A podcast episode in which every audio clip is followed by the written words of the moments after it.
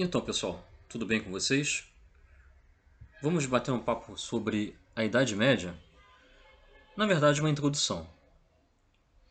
Bom, conforme acompanhamos anteriormente, o marco inicial do início da Idade Média é a tomada definitiva de Roma em 476 e o seu fim em 1453, com a tomada de Constantinopla pelos turcos otomanos. Temos aí então de certa forma, quase 900 anos.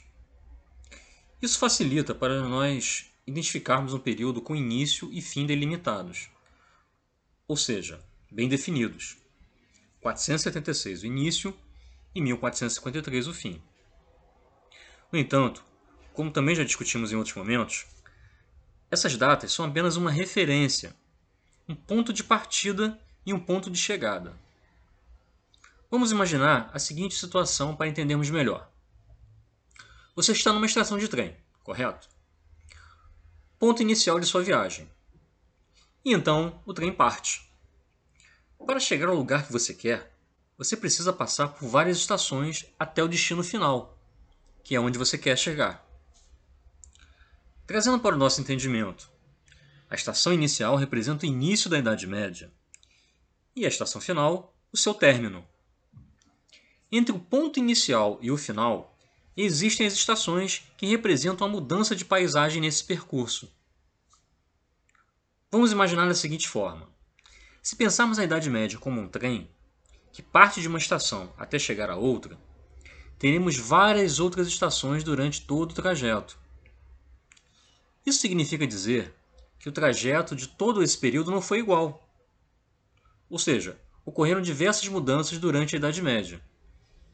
E por isso é que há uma divisão do período para entendermos melhor as transformações que aconteceram durante essa época. Para começar, podemos dizer que o começo da formação do mundo europeu medieval é chamado de Alta Idade Média, ou seja, o período inicial. Já o período identificado com o declínio medieval é identificado como Baixa Idade Média, ou seja, o seu fim. Bom, é importante notar que alguns autores, historiadores e pesquisadores identificam alguns períodos intermediários entre a Alta Idade Média e a Baixa Idade Média, ou seja, entre o início e o fim. Nesse caso, haveria para eles um período intermediário. Sim, é isso mesmo, um período médio, que fica no meio, dentro da Idade Média. Seria o que o historiador é, e medievalista Hilário Franco Júnior descreve como a Idade Média Central, que estaria localizada entre os séculos XI e XIII. Mas há uma outra questão. Podemos delimitar esse longo período, que chega a quase mil anos, é, de 476 a 1453, de outras formas. Para facilitar, vamos considerar apenas a Alta Idade Média, ou seja, o início, e a Baixa Idade Média, o fim. Essa discussão, embora pareça desnecessária, é fundamental para nós percebermos que de uma época para outra, no caso, a passagem da Antiguidade para a Idade Média, as transformações aconteceram de modo muito lento. Ou seja, os hábitos, costumes e prática dos povos da Antiguidade ainda levaram um bom tempo para se transformar naquilo que poderíamos chamar de características dos homens e mulheres medievais. Do mesmo modo, a passagem das características do homem medieval para o homem moderno, ou seja, depois de 1453, que é quando acaba a Idade Média, também levaram muito tempo para se transformar. Isso significa afirmar que em todas as épocas há traços do jeito de viver mais antigo, como também há sinais de características do novo tempo que está surgindo. É como se homens e mulheres são formados por ideias e práticas de períodos históricos diferentes. E somente com o passar do tempo, as características novas de um tempo mais recente, ou de uma época mais recente, é que vão tomar o lugar do tempo que veio antes. Complicado isso? É só imaginar a questão das gerações. Vocês alunos jovens, são um pouco diferentes dos pais de vocês, que por sua vez também são diferentes dos avós de vocês, que também, por sua vez, são diferentes dos pais deles.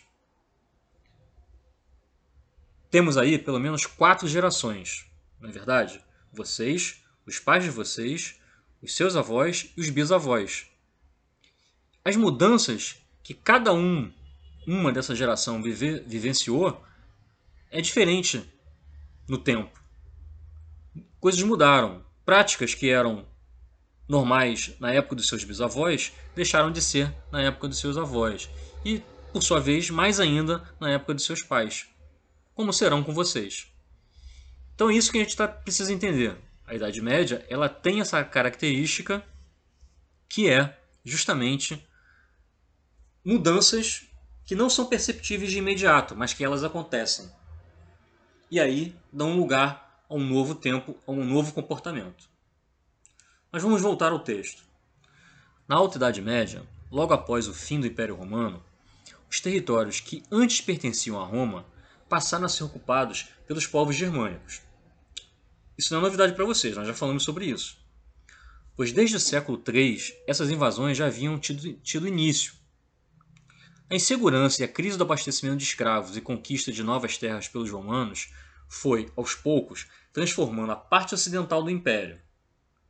Os povos chamados germânicos mantiveram algumas práticas influenciadas pelo convívio com os romanos, como, por exemplo, a identificação com a religião católica, o uso de algumas leis romanas, misturadas com as tradições germânicas e por aí vai. Um exemplo claro disso foram as práticas de colonato. O que, que é isso? Os pequenos proprietários que não podiam arcar com as despesas de cultivo da terra e abriam mão delas em troca de proteção, mantinham o controle de parte do que era produzido. Um dos povos germânicos que buscou ampliar o tamanho de seu território e do poder de seu rei foi o povo denominado Franco, que ocupou a região da Gália, que corresponde atualmente à França e parte da Alemanha. Esse povo, o franco, deu início à formação de um grande império ter territorial, em aliança com a Igreja, iniciado com o reinado de Clovis, que deu início à dinastia Merovingia. Merovingia vem da homenagem que Clovis deu ao seu avô.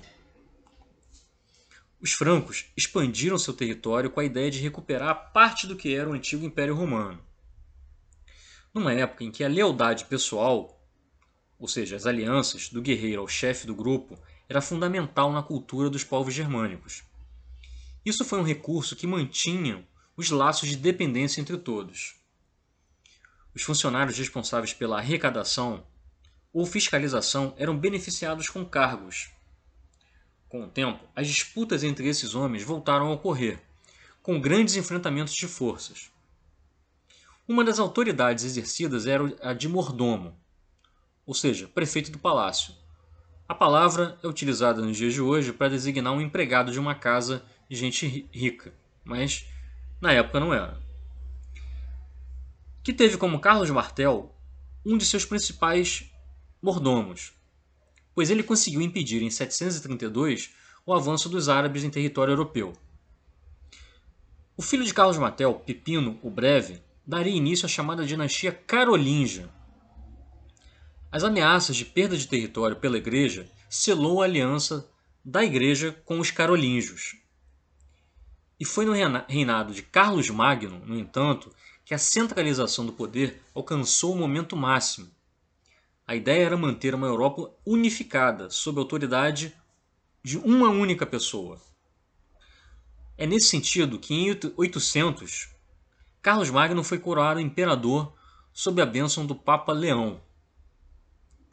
No entanto, essa unidade territorial sofreu um abalo após a morte de Luís o Piedoso, filho e sucessor de Carlos Magno. Este havia criado cargos administrativos como de marquês, de conde, barão.